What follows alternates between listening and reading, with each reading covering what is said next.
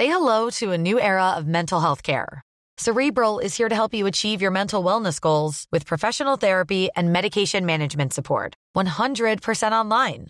You'll experience the all new Cerebral Way, an innovative approach to mental wellness designed around you. You'll get a personalized treatment plan from a therapist, prescriber, or both in a safe and judgment free space. Your cerebral therapist or prescriber will outline a customized plan with clear milestones along the way so you can get to feeling your best. With Cerebral, you're not alone in your mental health journey. We're here to empower you to live a fulfilling life. So take that first step towards a brighter future and sign up today at cerebral.com slash podcast and use code ACasts to get 15% off your first month. Offer only valid on monthly plans. Other exclusions may apply. Offer ends July 31st, 2024. See site for details. Bonsoir à tous, il est 19h, bienvenue dans votre rendez-vous du vendredi soir. Ça se dispute avec fidèle à son poste pour défendre ses convictions. Julien Drey, bonsoir cher Merci. Julien. Et en face de vous ce soir, nous sommes très heureux d'accueillir Louis Dragnel. Bonsoir Louis. Bonsoir Olivier. Les téléspectateurs de CNews vous connaissent bien, chef du service politique d'Europe 1. Allez, place au débat dans un Ah, c'est instant. les poids lourds qui sortent, là, hein. C'est les Ah, poids c'est lourds, hein, poids vous avez vu. hein. Il faut des poids lourds en face de vous. Non, non, Sans une petite pointe d'ironie de non, pas du tout, au contraire. C'est un point, c'est une marque de respect. Eh oui. On peut plus rien dire. Allez, le débat. si, le, le même les compliments. Le débat, c'est dans un instant, tout de suite. Le rappel des titres avec Mickaël Dos Santos. L'auteur de l'attaque terroriste contre des policiers à Colombes survenue en avril 2020 sera jugé aux assises. Youssef T avait percuté deux policiers en moto en plein confinement et pendant le ramadan. Lors de son examen psychiatrique, il avait déclaré vouloir vivre sous la charia ou à défaut mourir en martyr.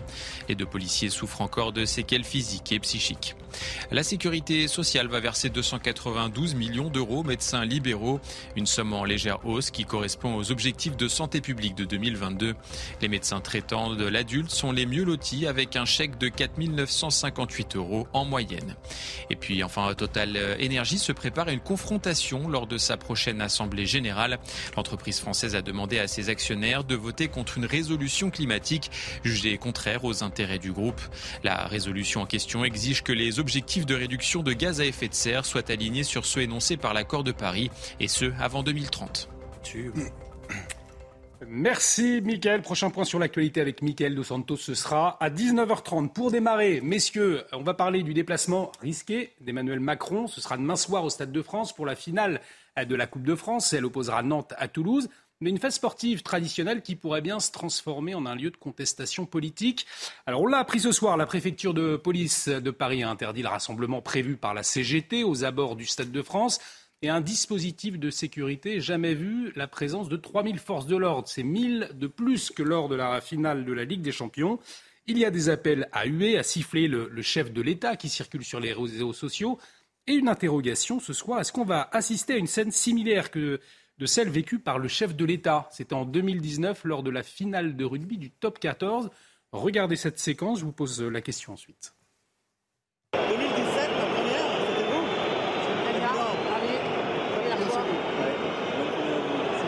pour la saison en tout cas. Hein.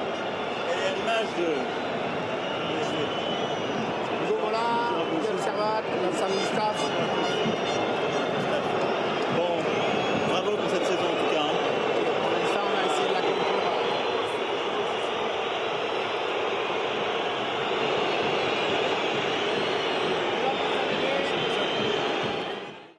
Alors là, c'était lors de la finale du top 14. Traditionnellement, lors de la Coupe de France aussi, le chef de l'État euh, descend sur la pelouse pour saluer les joueurs après leur entrée sur le terrain et apporte également le trophée au vainqueur. Euh, Mais quand on sait toute la tension hein, qui règne autour du, chef de l'État, euh, Julien Drey, selon vous, Emmanuel Macron, est-ce qu'il doit aller au Stade de France à tout le moins? Est-ce qu'il doit descendre sur la pelouse demain soir? Allez, ça, c'est, je que ça serait avouer qu'on est en, extrême difficulté, donc je pense qu'il va y aller, ça, il n'y a pas de problème. Après, est-ce qu'il va jusqu'à euh, assumer euh, les sifflets, euh, parce que visiblement c'est un rendez-vous qui est maintenant coché sur l'agenda, c'est à lui de décider. Et il, a un caractère qui est toujours le même, quoi. C'est-à-dire, venez me chercher, vous allez voir, moi je je me laisse pas faire, je me laisse pas impressionner. Il veut parler à ses troupes, donc euh, je sais pas pourquoi, mais je parierais sur le fait qu'il va les serrer les mains. Il va aller serrer les mains, Louis Dragnel Alors, figurez-vous, ça, ça, vient de tomber, ça vient de nous être confirmé par l'Elysée. Alors, ce qu'il il y a quelque chose d'assez drôle, c'est-à-dire que hier, l'Elysée nous dit le président va rester fidèle au protocole mm. euh, qui est établi pour euh, cette finale de la Coupe de France. C'est-à-dire que le président se rend deux fois sur la pelouse, une fois avant le match pour serrer la main des, deux équipes, et puis une fois à la fin du match euh, pour saluer le vainqueur. Et, et, en fait, ce qui se passe, qu'on vient d'apprendre à l'instant, c'est que les joueurs vont monter dans la tribune présidentielle, ce qui évite au président de descendre sur la pelouse, et donc le président remettra euh, la coupe et saluera le vainqueur euh, qui viendra jusqu'à lui euh, dans la tribune présidentielle. Alors, ce qui, il y a quelque chose d'assez amusant. C'est ce qui se fait traditionnellement. C'est ce qui se fait traditionnellement. Oui, alors avant, mais euh, c'est est-ce qu'il va descendre sur la pelouse serrer la main des l'an dernier, enfin, les, les précédentes années. Euh, en tout cas, c'est comme ça que ça se faisait. Et ce qui est, ce qui est amusant, c'est que l'Élysée dit, en fait, le président va suivre le protocole. En fait, ils ont juste fait changer le protocole. Donc oui, il suit un protocole qui a changé et qui, de fait, les arrange bien. Mais juste pour parler du fond... Euh, oui, ça répond pas à la question de savoir s'il va et saluer là, au début. Alors au début, on a, je n'ai pas la réponse. En tout cas, à la fin, euh, on a, on, a la. Enfin, on revient à ce qui était traditionnellement. Moi, quand j'étais petit et que je regardais les, les, finales, on montait, le président remettait les médailles, il remettait la coupe et ça, il redescendait pas sur la pelouse. À la fin, non, effectivement, l'interrogation, c'est au début. Euh, mais, moi, je trouve que c'est important euh, que le président de la République, il faut qu'il y aille, euh, parce que, en fait, si, enfin, premièrement, s'il n'y va pas, ça montre qu'il se dérobe et qu'il a peur, et c'est catastrophique politiquement. Et puis, deuxièmement, ce qui est en train de se passer, si vous voulez, ça fait maintenant 15 jours, 3 semaines que le président essaye d'aller sur le terrain, d'aller rencontrer des Français pour essayer de faire, tenter de faire baisser la tension. Je suis pas sûr que ça fonctionne pour le moment. Euh, et, ce serait un échec total s'il renonçait. Si dans des déplacements préparés, il accepte, et puis soudainement, alors que là, pour le coup, il sait qu'il est face à une foule euh, qui globalement lui est assez hostile, s'il renonce, c'est quand même euh, catastrophique. Et puis, je, pense vraiment que dès lors que Emmanuel Macron sait qu'il a, créé de la tension partout en France, euh, je trouve que ce serait le même loyal de sa part d'assumer aussi la contestation dans le Stade de France, quitte à assumer les huées, euh, les sifflets. Alors même si les sifflets seront interdits, on peut toujours siffler avec ses doigts. Et jusqu'à mmh. preuve du contraire, on ne va pas vous les couper. Euh, et, et, voilà, et je trouve que ça fait aussi partie de la vie politique. Et, et ce ne sera pas le premier président à se faire siffler, à se faire huer. Il y en a plein d'autres avant qui sont fait huer. Euh, là, je pense que juste la difficulté, c'est qu'il est dans un contexte social où on voit absolument aucune porte de sortie. Effectivement, le chef de l'État qui a affiché sa volonté d'apaiser le pays, hein, Julien Drey, 100 jours pour apaiser la France, est-ce que finalement se rendre au milieu des Français demain soir dans une fête populaire, s'afficher aux côtés des joueurs, euh, se montrer attentif au match, on sait qu'on va avoir des, images, des, vidéos qui vont sortir, est-ce qu'il peut espérer redorer un certain capital sympathie selon vous ou c'est terminé, il y, a, une réelle colère, des réelles tensions autour du chef de l'État? C'est-à-dire il y a deux objectifs. Euh, si l'objectif c'est d'apaiser la colère des Français, c'est peu probable que ça soit apaisé dans les heures qui viennent et que voilà. Si l'autre objectif c'est quand même de resolidifier son camp et que ceux qui lui font confiance euh, gardent cette confiance et le sentiment qu'ils ont encore quand même un leader, un chef qui est là, qui est solide, etc. Et je pense que pour l'instant, c'est ça qu'il essaye de faire. Les 100 jours, c'est de dire, c'est Bonaparte sur le pont d'Arcole. J'ai ramassé le drapeau, j'ai avancé et la troupe doit me suivre. Voilà. C'est avant tout rassurer ses troupes. Ah bah ça, c'est ce qui est le plus important pour lui. C'est-à-dire que s'il perd le capital initial, enfin ceux qui ont voté au premier tour de l'élection présidentielle pour lui, là, c'est la catastrophe. Mm. Euh, donc il faut, il faut, il a un intérêt à consolider cet électorat-là.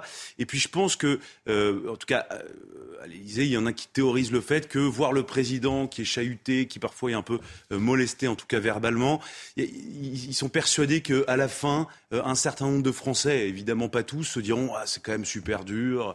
Regardez, est-ce qu'il mérite autant d'insultes, autant de cris, euh, c'est quand même terrible. Et puis il y a aussi euh, quand même des Français qui n'ont pas voté pour lui, euh, qui parfois ne l'aiment pas et qui se disent quand même c'est terrible que la figure du président de la République soit attaquée de cette manière-là.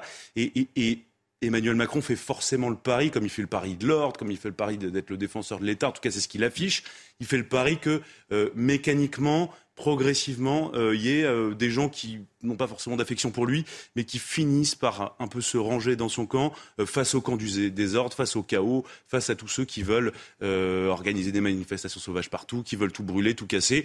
Voilà. En tout cas, ça c'est le pari politique d'Emmanuel Macron. Rendez-vous dans plusieurs mois pour savoir si ça a fonctionné. Non, ce qui est certain, c'est que il y a quand même une fonction présidentielle et que c'est clair qu'il y a une partie de, nos concitoyens qui sont quand même attachés au respect de la fonction présidentielle. Et c'est vrai que ces derniers jours, euh, si vous voulez, ces sorties, elles sont évidemment très chahutées. Euh, donc elles, font le jeu, médiatiquement parlant, ça fait du, du, buzz comme on dit, mais c'est vrai qu'on commence à entendre des gens, on commence à dire mais il faut attention, et le problème va être pour euh, les partis, ceux qui sont contre la réforme, et donc pour, surtout pour l'intersyndical, c'est d'arriver à, à, éviter les débordements. C'est clair, par exemple, que euh, le mannequin qui a été brûlé, je crois c'est à Grenoble, mmh. voilà, et eh ben, ça a choqué un certain nombre de gens en disant mais on n'est pas obligé d'en aller jusque-là. Donc il faut arriver, mais c'est là-dessus aussi sur lequel joue un peu l'Élysée, il faut être honnête, c'est qu'ils pensent qu'il va y avoir des dérapages. Alors justement, on va parler d'unité. Un tout petit mot. Il y a quand même quelque chose moi que j'observe et qui a changé depuis notamment la crise des gilets jaunes. Et d'ailleurs, je m'étais trompé à ce moment-là. Euh, Jusqu'aux gilets jaunes, euh, à chaque fois dans les enquêtes d'opinion, dès qu'il y avait de la casse ou dès que ça allait trop loin, les Français lâchaient euh, les mouvements sociaux. Et, et, donc, au moment des Gilets jaunes, il y avait des Français qui soutenaient euh, la casse. C'était quelque chose de, de, nous. Il y avait parfois des sondages qui mettaient plus de 50% des Français qui soutenaient ça. Et, et, là, on assiste à peu près au même type de phénomène. C'est-à-dire que vous avez euh, plus de la moitié des Français qui considèrent ça les gêne pas plus que ça que le président se fasse insulter.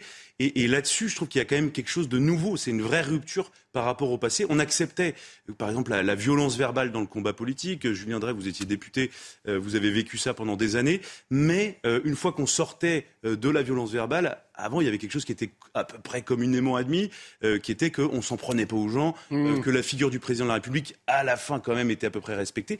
Et là, il y a une bascule quand même. Il y a quelque chose de, de tout à fait nouveau. Moi, j'ai, en tout cas, j'ai je vois ça que depuis euh, l'élection d'Emmanuel Macron. Et, je pense que c'est quelque chose qui, va continuer de s'aggraver. Vous la voyez également, Julien Drey, cette bascule, non je, suis réticent. C'est, tous ces sondages qui sortent à la fin, on ne sait plus. Euh, bah, avec une confirmation sur le terrain, quand même. il y a des choses qu'on voit qu'on ne voyait pas avant. On ne sait plus. Euh, voilà, les sondages, vous savez, il y a une partie des sondages, c'est, ce phénomène-là. Vous donnez la fièvre à quelqu'un, et après vous prenez la température, vous dites, vous avez vu, il a la fièvre. Bon, donc le matraquage des choses je ne pense pas que nos concitoyens sont convertis au cycle de la violence. Je ne crois pas. Et toutes les discussions que je peux avoir autour de moi voient bien les limites. Ils comprennent que les gens sont en colère, ils acceptent un certain nombre de choses, mais ils ne sont pas convertis au cycle de la violence et ils ne sont pas dans une logique euh, où il faut euh, en faire plus, brûler, casser, etc. Et tout. Bon, voilà. Donc on est Peut-être qu'il y a une forme de, de, de tolérance, d'acceptation, parce que euh, malgré tout, les, la casse qu'il y a eu, c'est ça la différence par rapport y compris aux Gilets jaunes. Pour l'instant, c'est une casse qui est très ciblée, c'est-à-dire on brûle les poubelles, euh, mais on, on s'en prend peu aux véhicules, euh, si on s'en prend aux trottinettes, parce que ça sert à... Voilà. Donc, Paris, attendez, il y a eu de la grosse casse contre non, eu, les établissements bancaires, euh, les voitures, des médecins. Non, non on, est, on est vraiment très, très loin. Défiance de l'autorité, de, de, très, de, très loin. représente l'autorité. Si vous me permettez, Louis, on est très, très loin très très loin de la casse qu'il y a eu au moment des Gilets jaunes. Je veux dire, ah, rappelez-vous, rappelez-vous les Champs-Élysées, euh, euh, rappelez-vous même, il y avait, il y avait une vraie... D'autant que les Black Blocs, là, pour l'instant, ils ont été quand même... Ils sont là, mais ils sont contenus. Donc le pillage des magasins, pour l'instant, il est, qui était quand même le symbole de tout ce qui se passait à ce moment-là, il n'est pas là. Donc c'est pour ça que la, la, violence, elle est considérée comme... Pour l'instant, il y a pense qu'on est dans un état d'apesanteur. On ne sait pas encore où les choses basculent. Et une note, du, renseignement d'ailleurs qui alerte. Euh, on, va, on va en parler tout à l'heure et aussi de l'intersyndicale pour le, le, 1er mai. Mais avant, au cœur de la préoccupation de l'exécutif, il y a aussi les actions de la, CGT. On l'a appris cet après-midi, la préfecture de police de Paris qui interdit le rassemblement qui était prévu aux abords du Stade de France par la CGT. Et puis parmi les, risques samedi soir au Stade de France, il y a euh, ce risque de coupure d'électricité. Euh, ça a été le cas euh, d'ailleurs jeudi soir à l'occasion du match de rugby de Pro D2 Agen-Nevers. Une coupure d'électricité a soudain eu lieu pendant près de 30 minutes en début de deuxième période. Regardez ce que ça donne.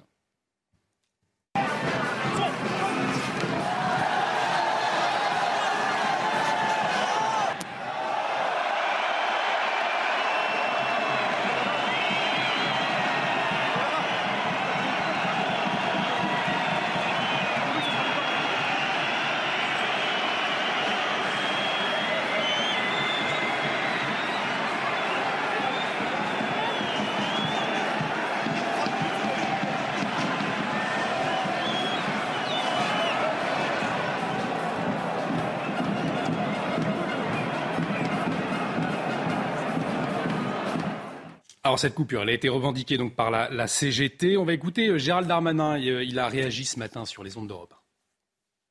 Bah, il y a une forme d'irresponsabilité à, faire cela parce que couper le courant, ça pose des tas de problèmes quand il y a des dizaines de milliers de personnes dans un stade. des gens peuvent faire des crises cardiaques, il peut y avoir un mouvement de foule, il peut y avoir des difficultés avec des enfants, les secours peuvent éviter d'arriver. Donc c'est une irresponsabilité très forte, bon, indépendamment du fait que ça politise le sport, ce qui n'est jamais un bon signe, bien sûr.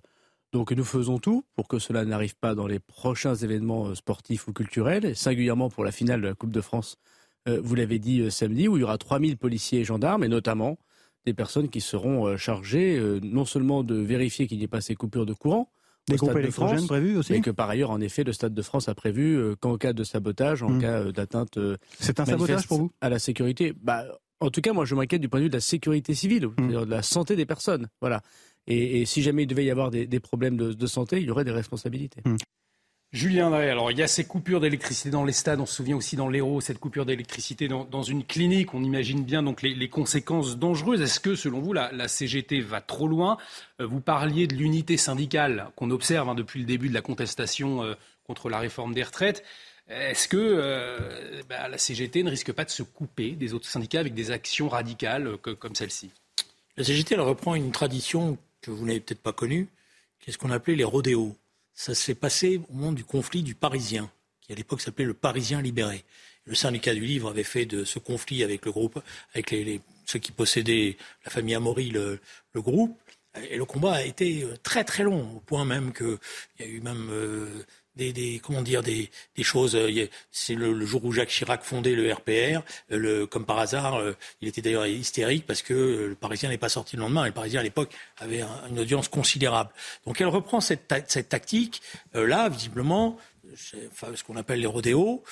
Il faut faire attention. Voilà. La CGT va trop loin, selon vous? Je ne sais pas si elle va trop loin. C'est pas moi de juger. Je pense qu'il faut faire attention. D'abord, il faut préserver, ce qui est la chose la plus importante. Mais dans l'intervention de, la secrétaire générale de la CGT, dans l'interview d'un de vos confrères, mm. elle a été elle-même très attentive à dire on a, on a fait un sans faute sur le plan syndical. Il faut préserver les choses. Et puis, il faut faire attention parce qu'on est sur le fil du rasoir, là.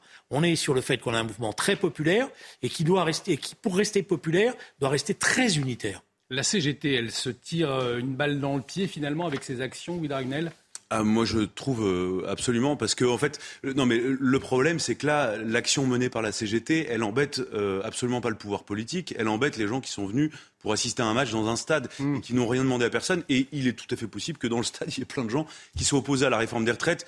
Et globalement, je, trouve que c'est totalement contre-productif. Euh, ensuite, on assiste à un moment, vous savez, il y a une courbe de vie traditionnelle dans tous les mouvements sociaux. Euh, et à la fin des mouvements sociaux, euh, vous avez, on assiste à ça globalement, euh, les, jusqu'au boutistes, donc qui sont, qui se durcissent de plus en plus, et on le voit bien même dans le discours de certains leaders syndicaux, ils n'ont plus du tout le même discours que celui qu'ils tenaient il y a encore un mois et demi ou encore deux mois.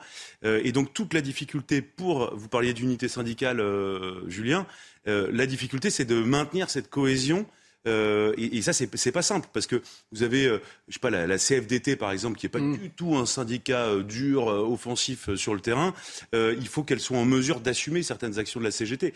Et, si elle n'est plus, et si elle ne peut plus assumer des actions de la CGT, à ce moment-là, le front syndical se fissure. Et là, pour le coup, c'est Emmanuel Macron qui, qui, va pas gagner, mais c'est une opportunité pour Emmanuel Macron pour essayer de rebondir. Simplement d'un mot sur le Stade de France. A priori, normalement, ça ne peut pas se produire, puisque au moment de la conception du Stade de France, euh, il a été prévu de mettre en place, euh, il y a, je crois qu'il y a cinq ou six groupes électrogènes, mmh. et qui peuvent euh, assurer totalement l'autonomie d'un match de manière souveraine, si on peut parler comme ça. et donc, bon, alors le, ce sera peut-être testé en grandeur nature et on verra si le dispositif fonctionne. Mais a priori, il n'y a pas de risque à craindre, même s'il y avait une coupure, il n'y a pas de risque à craindre sur ce terrain-là. Il y a peut-être plus un risque à craindre, en revanche, par rapport aux diffuseurs euh, du match, parce qu'il y a, y a, vous savez, il y a plusieurs chaînes qui diffusent. Et il y a des préavis de grève qui ont été déposés euh, dans une chaîne notamment. Euh, et donc il y a une petite menace, une, une crainte en tout cas, de coupure éventuelle du signal. On va parler du, du 1er mai, Julien si, Il faut comprendre aussi une chose. C'est si, c'est des choses qui sont difficiles à gérer parce qu'il y a une réelle colère. Et que s'ils ne font rien, ils peuvent laisser à ce moment-là, effectivement, les radicaux faire n'importe quoi. C'est, ça y est, on est dans ils un. Ne feront, et quand vous dites ils, Julien, c'est le gouvernement euh, S'ils ne font rien, les, les organisations syndicales, si elles donnent le sentiment qu'elles, sont en train de plier les Gaules, qu'elles laissent tomber, elles peuvent laisser euh, euh, se développer à ce moment-là une radicalité qui peut se retourner contre le mouvement lui-même. Donc c'est pour ça que il y a une subtile alchimie qui va culminer dans la force du 1er mai. Si le 1er mai est très très fort, elles auront à ce moment-là la force de pouvoir trouver de nouvelles initiatives. Pourquoi pas, par exemple, c'est ce qui s'est discuté, de, faire converger toutes les forces euh, euh, sur Paris un dimanche, avec euh, l'idée que ça sera au moment où la, loi sera rediscutée, puisque visiblement c'est ce qui se prête. Au moins une loi abrogeant dans la niche parlementaire du fameux groupe Lyot, etc. Donc voilà, mais une partie importante se joue lundi sur euh, la force du mouvement. Effectivement, euh, mobilisation du, du, 1er mai, Louis Dragnel, euh, les syndicats, eh bien, ils entendent mobiliser. On se souvient de ses propos, c'était Laurent Berger d'ailleurs, c'est le leader de l'SFDT, il avait déclaré vouloir casser la baraque en termes de manifestants. Mobilisation importante attendue hein, le, le, 1er mai, entre 500 à 6 000 manifestants dans toute la France, entre 80 et 100 000 attendus à Paris. La note du renseignement territorial, euh, que c'est notamment procuré Europe 1, hein, prévoit également la présence de 1500 euh, à 3000 gilets jaunes, 1000 à 2000 éléments à risque. Une mobilisation historique dans un esprit vengeur. Louis Dragnel précise par ailleurs euh, la note. Est-ce que dans cette mobilisation, ça s'est gonflé depuis, cher Olivier. Ça s'est gonflé. une nouvelle note qu'on vient de recevoir, et donc c'est jusqu'à 6000 casseurs dans Paris. Euh, et il y, a surtout beaucoup de, casseurs qui sont attendus à Nantes, à Rennes, à Toulouse, Montpellier, à Caen. Euh, et donc ça va mobiliser énormément euh, les forces de l'ordre. voilà, c'est une manifestation historique. en fait, c'est ah, un, baroud d'honneur des syndicats ou au contraire un, regain dans la contestation. C'est le là, Là, c'est ce qu'on appelle, ce appelle, le pilonnage. C'est un, un truc classique. Les renseignements généraux donnent des chiffres très importants avant pour pouvoir mieux dire le lendemain, le soir de la manifestation. Ah, vous voyez, on s'attendait à. Julien, il y a trois semaines, vous disiez que le, renseignement territorial sous-estimait les manifestants. Je connais, si vous voulez, avec l'expérience, je connais un peu les techniques. Quand les notes des renseignements territoriaux fuitent à ce point, avec des chiffres aussi précis, en général, c'est pas sans intention. Intéressant, Louis Darinel. C'est-à-dire qu'on gonflerait, euh, en tout cas les renseignements territoriaux gonfleraient les, chiffres pour ensuite mieux sentir en disant ça a été bien géré. Alors, euh, non, mais à chaque fois, euh, de toute façon, en fait, c'est pas Madame Soleil, hein, mm. le renseignement territorial. Le renseignement territorial. Ils ont été beaucoup affaiblis. Non, mais. Par rapport à ce qui était à l'époque les renseignements généraux. Non, mais aujourd'hui, ils ont été considérablement renforcés. Ils n'ont pas encore l'expérience. Mais c'est un service de 3500 policiers. Oui, c'est, alors, je suis d'accord avec vous, euh, entre 2007 et 2012. Mais moi, j'ai connu les, renseignements généraux, c'était compliqué. J'ai connu des patrons, parce que je me suis occupé des questions de sécurité dans le temps, et donc j'ai pu discuter avec des patrons de renseignements généraux de l'époque, et ils m'avouent eux-mêmes que de temps en temps, ils poussaient parce que euh, bon, il fallait pousser, quoi. Voilà, il fallait faire de l'influence. Alors, non mais vous il y a une question que vous connaissez bien aussi. Non mais euh, vous avez peut-être raison, mais en fait, ça dépend à, chaque fois. Euh, il y, y, y, a eu des notes des services de renseignement qui mettaient des chiffres assez faibles, et tout le monde disait ah mais c'est pour démobiliser les gens, et finalement c'est un chiffre qui est beaucoup plus important, donc qui se produit dans la rue. Et donc en fait, il faut choisir son camp. Moi, moi l'impression que j'ai, c'est que globalement, les policiers, là, c'est une note très très longue, 14 pages avec des annexes dans tous les sens. Euh, ont plutôt bien fait leur travail. Comment ils travaillent euh, Ils discutent avec les organisations syndicales, euh, ils discutent avec les préfets dans les départements. Et c'est en fait, il y a beaucoup, beaucoup de monde qui travaille à l'élaboration de ces notes. En revanche, après, là où il peut y avoir un peu de bidouillage politique, c'est sur l'annonce du nombre de manifestants en fin de manifestation. Et, là-dessus, je vous rejoins. Et, moi, j'ai déjà assisté à des réunions où où il y avait euh, des, demandes politiques de, baisser un chiffre ou, de l'augmenter. Euh, donc c'est plus moi par rapport à, l'annonce du chiffre en source police en fin de manifestation que, peut naître un, petit doute. Mais on attend du monde, en tout cas, euh, Julien Simplement d'un mot quand même sur la manifestation et sur la mobilisation. Jusqu'à 650 000 personnes pour un 1er mai, là pour le coup, c'est du jamais vu depuis au moins 15-20 ans, puisque les dernières manifestations euh, oscillaient entre 80 euh, 000 et 120 000, 130, 140 000 personnes. Donc c'était quand même un chiffre bien en deçà euh, du chiffre qui est annoncé. Mais la question qu'on se pose, c'est est-ce qu'on va comparer le chiffre des manifestations du 1er mai avec les autres 1er mai ou est-ce qu'on comparera le chiffre de la mobilisation avec les, autres, manifestations, eh, Vous avez, dans, dans vos propos, vous avez la réponse à ma suspicion. C'est-à-dire que, évidemment, si vous ne donnez pas de chiffres, on va comparer ce 1er mai aux autres 1er mai, et obligatoirement, on va dire c'est un très gros 1er mai. Maintenant, si vous avez le chiffre des renseignements qui a tourné, je dirais, de manière préalable, et que le chiffre euh, euh, global n'est pas aussi important qu'eux, ça donnera les éléments de la communication d'après.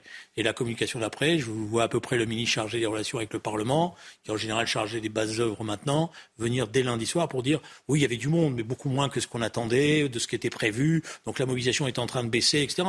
C'est toute une un savoir-faire. la politique pendant 20 ans, vous savez. On, va marquer savoir-faire, mais c'est parce que j'ai fait ça. Je préviens. expert là-dedans. Ben, j'ai fait ça, j'ai vécu tout ça, j'ai discuté avec les patrons des renseignements généraux, qui d'ailleurs souvent disait nous, on n'aime pas donner des chiffres.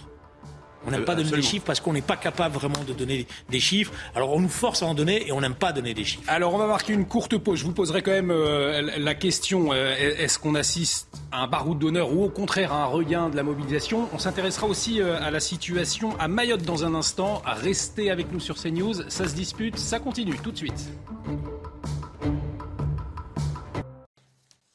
De retour sur le plateau de Ça dispute, bienvenue si vous nous rejoignez toujours avec Julien Drey et Louis Dragnel. Dans un, instant, on va s'intéresser à la situation à Mayotte, mais avant, on retrouve Michael Dos Santos pour le rappel des titres.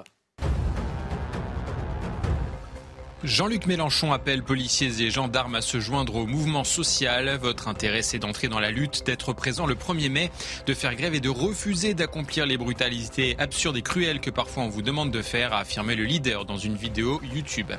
L'aviation civile demande d'annuler 33% des vols à Paris-Orly le 2 mai prochain. Cela est dû au mouvement de grève lancé par les syndicats mobilisés contre la réforme des retraites. La DGAC ne donne pas d'indication concernant l'autre aéroport parisien Roissy-Charles Enfin, l'Espagne continentale a enregistré hier son record de température absolue pour un mois d'avril avec 38,8 degrés dans la ville de Cordoba. L'Espagne vit cette semaine, tout comme le Portugal, une vague de chaleur exceptionnellement précoce. L'an dernier, le pays avait déjà connu son année la plus chaude de l'histoire.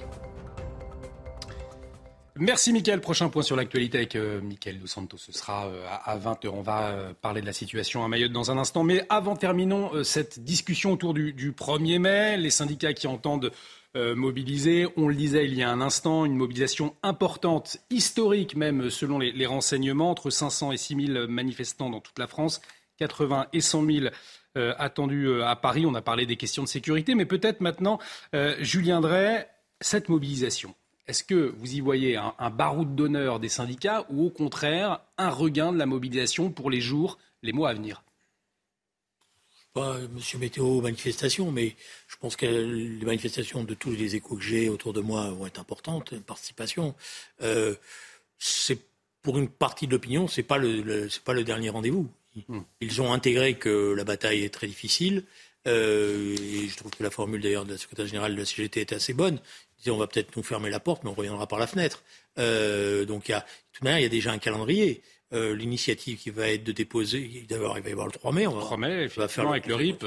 Même si on voit à peu près qu'il ne va pas se mouiller euh, comme il l'a déjà fait la première fois. Il va être très conservateur.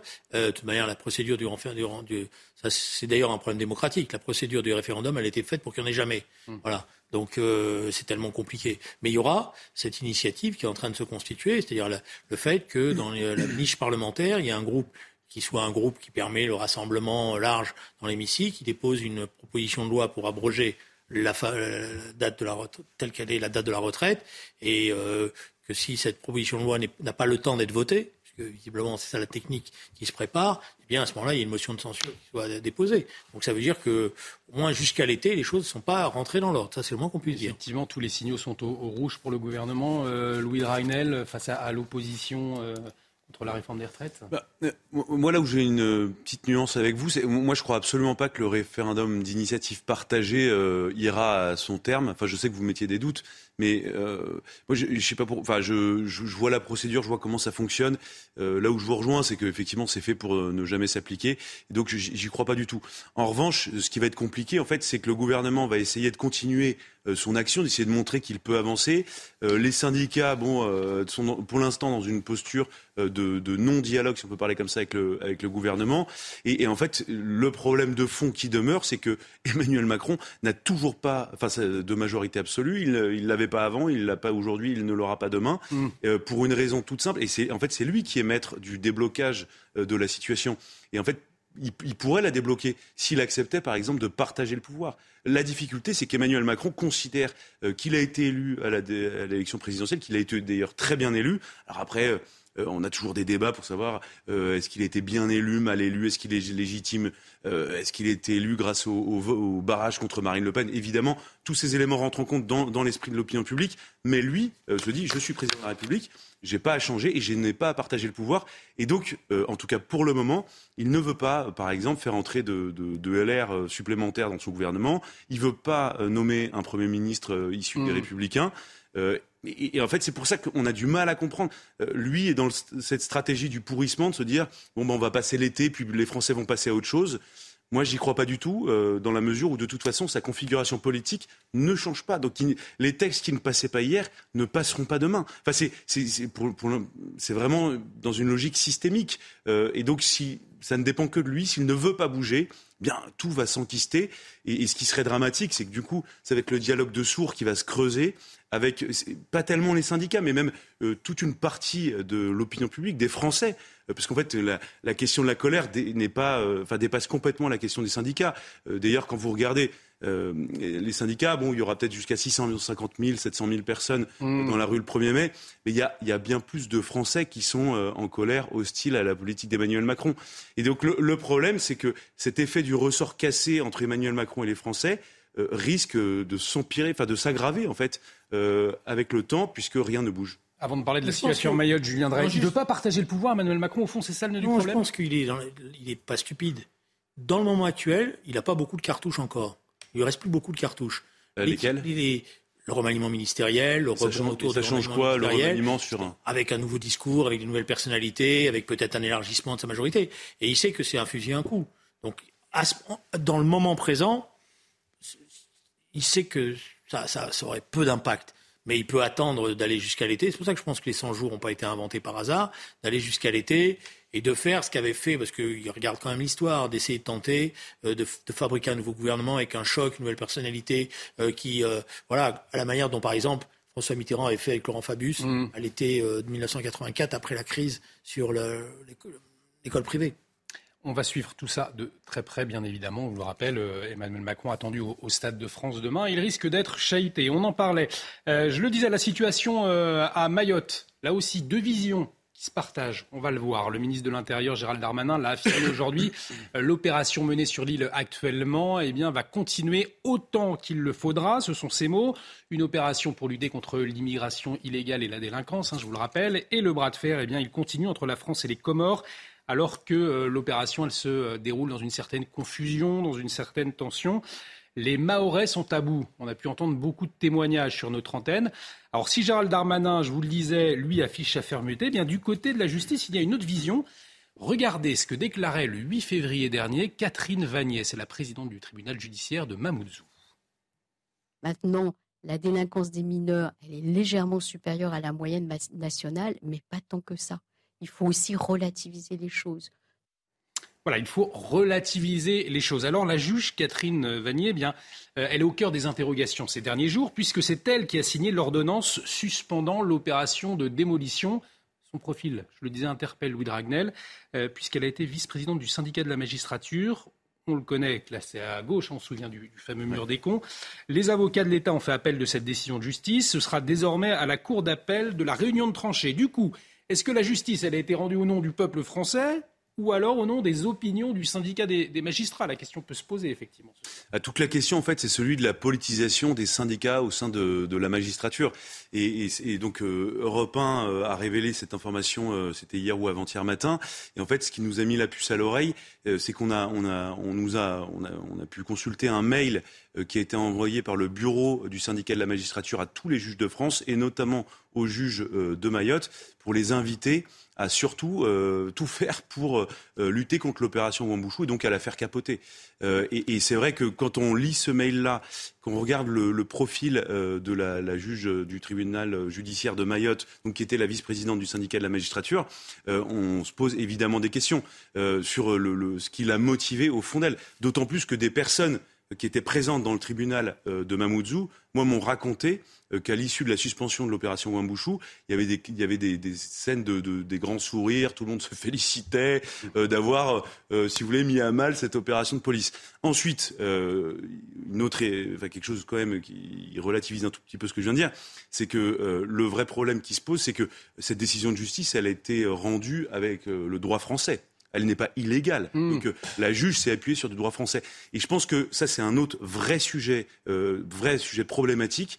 Euh, c'est qu'en fait, en France, euh, le droit français, souvent, est le meilleur ennemi euh, de toutes les décisions d'autorité politique. Vous pouvez plus expulser personne en situation irrégulière à Mayotte comme en métropole. dès que vous voulez mener des opérations de police, eh bien souvent le droit français se heurte à l'action des policiers. Et en fait, on, voit bien aujourd'hui que en fait, le, droit joue contre nous et les ennemis de la France euh, souvent se love dans notre droit. Souvenez-vous de l'imam Iqouissem, euh, souvenez-vous de, plein de gens qu'on cherché à expulser, qu'on n'a pas réussi à expulser. À chaque fois, ils utilisent le droit français contre les intérêts de la nation. Et donc, c'est bien la preuve euh, du fait que, ce que je pense en tout cas, il faut une rupture totale. En fait, il faut tout remettre à plat. En matière d'immigration, en matière d'opération de police, pour que enfin l'autorité de l'État puisse s'exécuter puisse, dès, lors qu'on mène une opération de police et qu'on décide d'expulser quelqu'un, qu'on puisse le faire vraiment. Parce qu'en fait, tout le reste, c'est de la littérature. C'est intéressant. Je, je, viendrai effectivement. Est-ce que le droit français est le meilleur ennemi de l'autorité française? Moi, je veux bien qu'à chaque fois qu'il y a une décision qui vous plaise pas, vous dites c'est le syndicat de la magistrature, les juges sont politisés, euh, c'est un scandale, etc. Moi, je pense que c'est pas que ça plaît ou pas, ce sont des faits. non, non, c'est pas les faits. Les faits, c'est les décisions. Après, c'est une interprétation qui est faite. Alors là, on va me sortir un mail, je sais pas quoi. Euh, euh le... Qui a été envoyé juste avant l'opération. Oui, mais bon, bah, quand même. Ces ambiances, je les connais. C'est voilà, quand, quand, on a décidé de, de jeter, il y a un droit et il y a des juges qui appliquent le droit. Si certains estiment que les juges n'appliquent pas le droit, ils ont le droit, effectivement, d'avoir recours. On verra d'ailleurs les décisions qui vont avoir lieu. De la Cour d'appel de la Réunion qui va trancher. pas que des magistrats envoient à d'autres magistrats euh, un message pour leur dire une chose. il faut faire capoter l'opération. Il y a une chose qui me gêne. Il y a une chose qui me gêne, c'est que je ne fais pas les fonds de poubelle.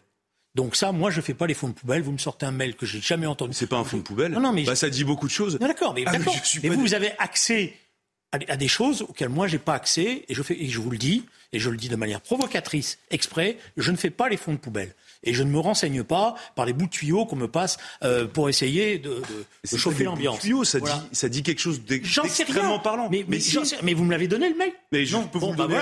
je vous le pas. Vous, me sortez comme la dernière fois, on m'a sorti un truc sur un jeune en me disant attention, tu vas voir. Et il s'est avéré qu'il n'y avait rien. Attendez, euh, non, non, mais le mail, il est vrai.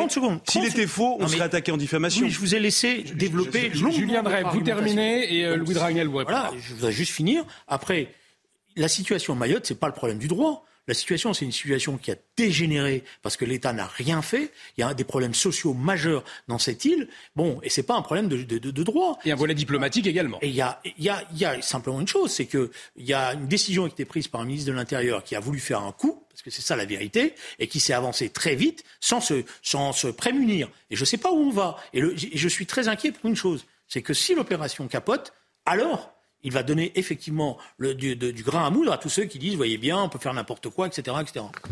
Louis Darinel, est-ce que cette opération de Gérald Darmanin, elle est en, train de capoter, selon vous Alors, la, la, manœuvre policière et la manœuvre de gendarmerie, globalement, fonctionnent. C'est-à-dire que les policiers interpellent des personnes, euh, font des saisies d'armes, et de ce point de vue-là, c'est efficace.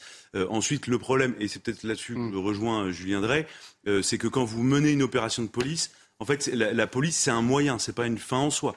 Et donc, si vous voulez arriver à votre but, comme on dit dans l'armée, dans c'est l'effet à obtenir. il faut, il faut, en fait, il faut se blinder juridiquement et donc il faut que vos, la manœuvre policière soit validée par la justice en amont. Donc ça, et, ça, ça n'a pas été fait euh, manifestement. Et le, il y a autre chose qui et le, et le deuxième, le deuxième volet. Vous Louis, Ragnel, terminez. Je viens le deuxième volet, il est, il est effectivement diplomatique. Alors au, début, euh, le Quai d'Orsay, enfin, en fait, le Quai d'Orsay est arrivé un tout petit peu tard dans, dans l'opération, mais maintenant euh, est extrêmement mobilisé euh, sur cette, euh, cette mm. question. L'ambassadeur de France aux Comores travaille matin, midi, enfin travaille tout le temps sur cette question-là. Et en plus, dans un contexte comorien qui est compliqué, puisque vous savez, enfin je sais pas si vous savez, mais il y a, plusieurs îles aux Comores, c'est une présidence tournante, mmh. et il y a des élections bientôt, et donc le président comorien veut surtout montrer qu'il tient tête aux Français avec dans la perspective de sa réélection. Donc tout est très compliqué. Il est en plus financé par les Saoudiens, les Russes, les Chinois. Il y a des enjeux. La, pression russe, d'ailleurs, Gérald Darmanin en parlait. Hein, étrangère. Et ensuite, après, euh, une fois qu'on a parlé des Comoriens, et moi je, suis extrêmement dur euh, concernant leur attitude, parce que globalement, euh, nous, on finance quasiment tous leurs services publics. Dès qu'il y a un problème de santé sur une île des Comores, évidemment, on, accueille pour les dialyses, mais ça me choque, ça me heurte pas en soi, pour tous les soins de santé urgents et vitaux. Et, donc les gens sont soignés à Mayotte et après repartent aux Comores en tout cas quand euh, ils acceptent de repartir. Euh, mais de l'autre côté, en fait, je trouve que les Comores ne, jouent absolument pas le jeu euh, de la France. Et, ça, c'est quelque chose qui n'est pas nouveau. c'est quelque chose qui, voilà, qui remonte à, il y a plusieurs années. Ensuite, il y a un sujet de fond. Et c'est là où moi je suis fataliste, et c'est pas uniquement lié aux Comores. C'est qu'en fait, la situation, vous sortez des, enjeux politiques la situation de cette île qui est très enclavée, Mayotte, moi j'y suis allé deux fois, et il y, y, a très peu de développement économique. Il hmm. y a objectivement, mais c'est terrible à dire, mais il y a assez peu de perspectives d'avenir et de développement. Il faut quand même savoir aussi que l'État français a, investi très tardivement à Mayotte. Le premier collège euh, construit à Mayotte, il a été construit en 1963. C'est-à-dire qu'avant 63, hmm. personne à Mayotte ne dépassait le niveau du CM2. Le premier lycée a été construit dans les années 80. Alors non mais c'est très bien que ce soit fait, mais c'est extrêmement tardif et donc c'est une île en fait à qui on a promis énormément de choses. Il y a eu énormément de promesses non tenues. Valéry Giscard d'Estaing avait promis un port en eau profonde et la construction d'une base militaire qui aurait permis un développement euh, économique indirect. C'était en pleine guerre froide parce que c'est dans le canal du Mozambique et c'est stratégique. Ça n'a jamais vu le jour. Il y a plusieurs présidents, dont Emmanuel Macron en 2019, qui avaient promis un allongement de la piste d'aéroport pour permettre à des gros porteurs euh, d'atterrir et donc de dynamiser les flux, les relations. Et, euh, la, piste n'a pas été allongée. Ça n'a pas été fait, effectivement. Julien Je pense que j'ai besoin de rien dire. J'écoute Louis et il donne lui-même les, choses. Voilà. C'est-à-dire que ce problème n'a pas été traité comme il le fallait. Euh, je pense un exemple très simple qui m'a même choqué. Il y a beaucoup de, de Comoriens qui viennent à Mayotte parce qu'il n'y a pas d'hôpital. Et ils viennent, alors après ils en profitent peut-être certains pour rester, etc. Mais on aurait pu très bien concevoir le fait qu'on aide à construire un hôpital pour éviter ce, cette euh, transhumance qui est faite. C'est-à-dire que on, tout le problème de, ces choses-là, et d'après moi, c'est alors dans ce coin-là, moi j'ai pas eu la chance d'y aller et donc de pouvoir constater par moi-même, mais ce que j'ai entendu, y compris parce que je connaissais pas mal de Comoriens quand j'étais parlementaire, parce qu'il y en avait beaucoup dans la mmh. ville de Grigny notamment, qui me disaient nous on est abandonnés de tout. Voilà. Bon, on est abandonné de tout, bah, il ne nous reste plus qu'une seule chose à faire, c'est d'aller en face. Voilà. Donc le problème, c'est que c'est là où l'erreur qui est commise par Darmanin, c'est que tout d'un coup, il veut faire le, fort, le fier à bras, dire vous allez voir, il mobilise tout le monde. Mais comme c'est pas dans un dispositif global, voilà. Donc, euh, alors après, on va lui dire, on va nous dire, il faut couper l'aide euh, des 150 millions d'euros qu'on a donné pour voilà, et donc on va être dans la surenchère, et tout ça va mal finir. Et on va suivre tout ça de, très près. Peut-être un mot, il nous reste euh, un peu plus de, deux minutes sur Marseille, à Marseille où euh, eh bien, euh, certains se sentent également abandonnés, mais cette fois, euh, face à la, question du, des trafics de drogue, c'est Marion Bareil qui demande à tous les acteurs locaux de s'engager la maire des 13e et 14e arrondissements de la cité phocéenne, qui appelle à une conférence d'urgence contre la drogue le mois prochain avec ces mots. Nous devons aller plus loin collectivement. L'organisation d'une conférence d'urgence pour Marseille, c'est quartier contre la drogue. Alors que je vous le rappelle, une nouvelle fusillade a fait un mort en début de semaine et que 17 personnes sont tombées sous les balles depuis le début de l'année dans les 13e et 14e arrondissements. On va écouter Rudy Mana, secrétaire départemental Alliance Police des, Bouches-du-Rhône. Il faut le reconnaître, euh, Marseille aujourd'hui euh, est dans une situation apocalyptique au niveau de, de ces règlements de compte, de ces fusillades, euh, souvent liées sur, sur fond de, de, trafic de stupéfiants. On a besoin de, de tous les organes de l'État pour, euh, pour nous aider à lutter contre ce trafic de stupéfiants. Forte possibilité qu'on ne soit pas forcément tout le temps d'accord, mais je crois que, c'est de la discussion que jaillit la lumière et, et, ça peut faire avancer les choses si, euh, si on y met tous euh, du nôtre. Rapidement, on arrive au terme de cette émission. C'est pas la première fois qu'il y a des alertes euh, concernant la, cité phocéenne. On se souvient aussi du plan Marseille euh, annoncé il y a deux ans par Emmanuel Macron. Pourtant, le fléau de la drogue, euh, de la délinquance midrainienne persiste. Comment on explique pourquoi aujourd'hui en France on est complètement dépassé par ces trafics de drogue?